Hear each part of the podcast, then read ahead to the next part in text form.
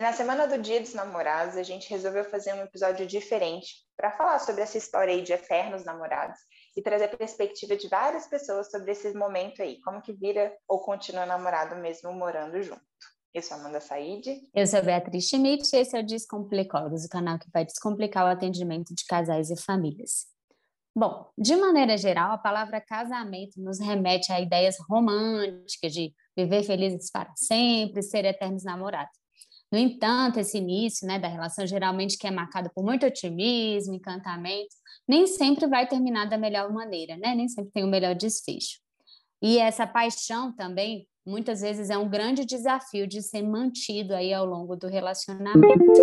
É, então a gente gostaria de pensar um pouco assim sobre o que, que significa, né, manter um relacionamento em que afeto, carinho, essas trocas permanecem, sem também que isso seja uma super pressão para que esse casal seja eternamente romântico, né? E aí mudar o efeito de que ao invés de ser uma coisa prazerosa, vira uma cobrança e algo bem negativo.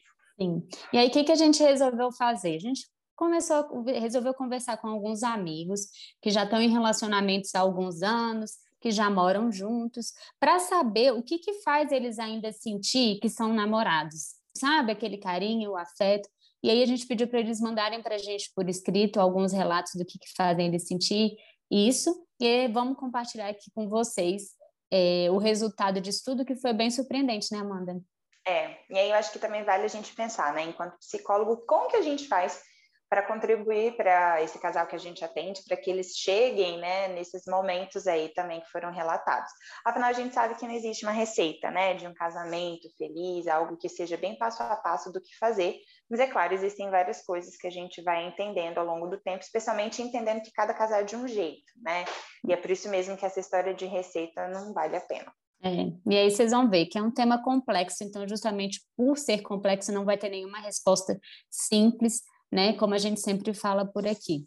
Eu não sei se vocês lembram, assim, mas a gente é, sempre traz uma ideia que é até de um, uma expressão do Felipe Calilé, nem sei se é assim que fala o nome dele, mas acho que é assim, é, de que a soma de um casal sempre tem que ser igual a três. E é justamente para a gente pensar nessa complexidade de que são dois sujeitos, duas individualidades, duas histórias de vida, duas, enfim, dois universos que se juntam e se também formam mais um, né? Que é um casal, um desejo, um, um projeto de vida, né? Compartilhado ali junto de uma conjugalidade.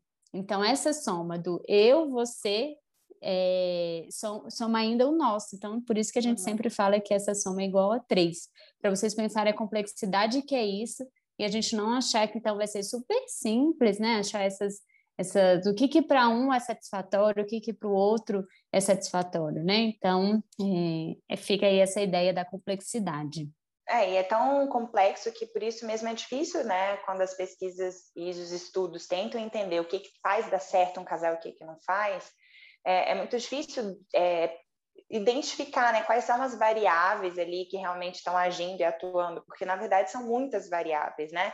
Não só o momento individual de cada um, na verdade até contextos assim macrosociais que são meio do momento e que sei lá, de repente teve uma, uma, uma, necessidade de se mudar de cidade, isso favoreceu ou prejudicou, isso né, foi meio ao acaso, e para outro casal essa mesma experiência vai ser diferente, a bagagem familiar, como a gente já falou em diversos episódios, então são muitas coisas que certamente atuam aí de forma bem estável e complexa para a gente poder pensar o que, que faz dar certo ou dar errado. É, inclusive uma dessas, dessas variáveis é o, o, a fase do ciclo de vida familiar, uhum. e aí então o que a gente vai trazer para vocês, né? Os relatos que a gente vai trazer para vocês, a gente já vai contextualizar que são pessoas jovens que estão aí nos primeiros estágios do ciclo de vida familiar, e isso também faz uma grande diferença para como que a gente vai entender é, essas falas. É, aquela sensação boa de que somos namorados são em pequenas coisas do dia a dia, sabe? O jeito que ele me acorda, eu sou péssima para acordar, e eu confesso que eu adoro acordar com ele me abraçando e cantando.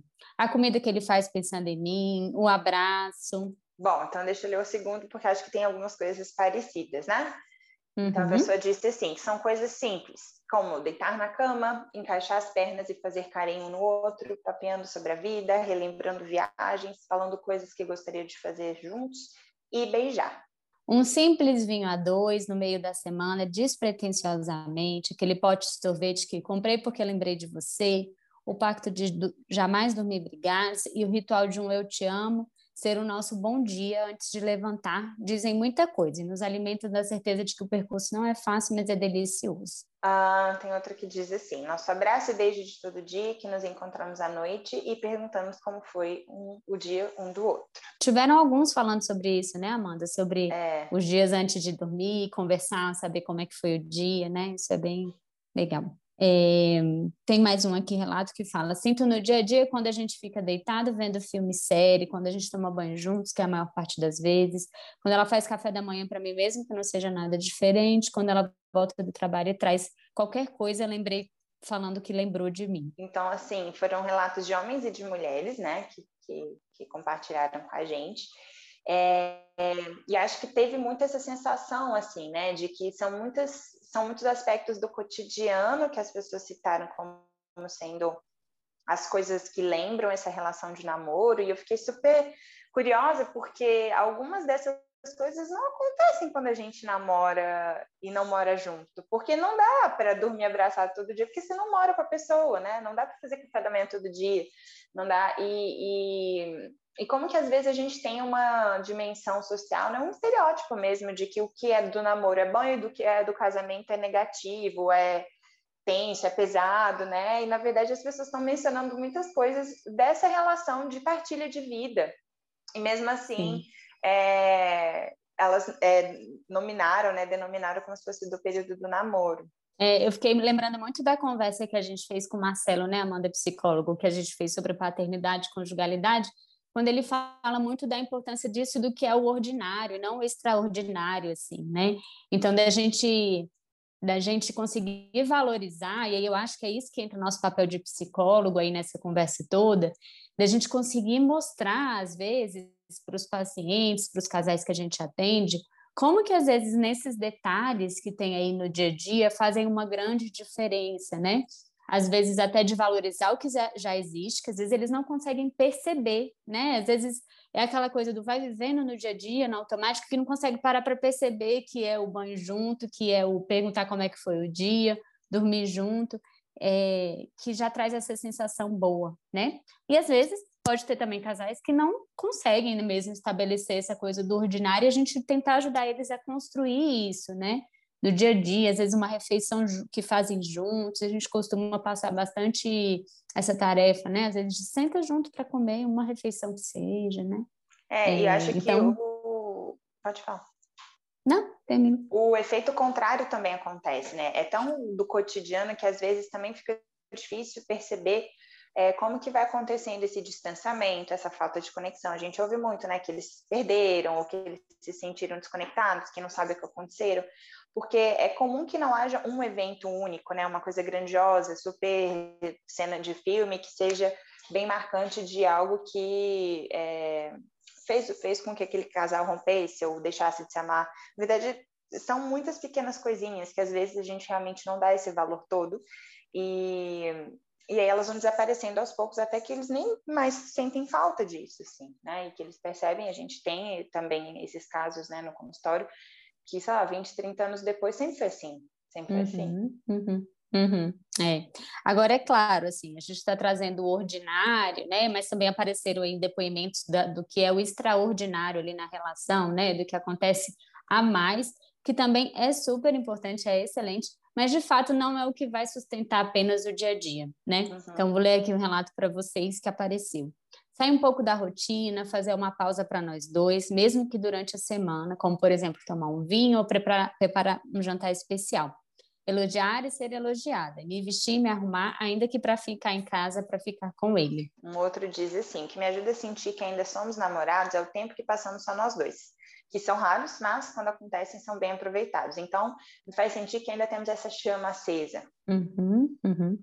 É, o outro aqui fala: escolhemos um dia da semana para fazer um jantar especial.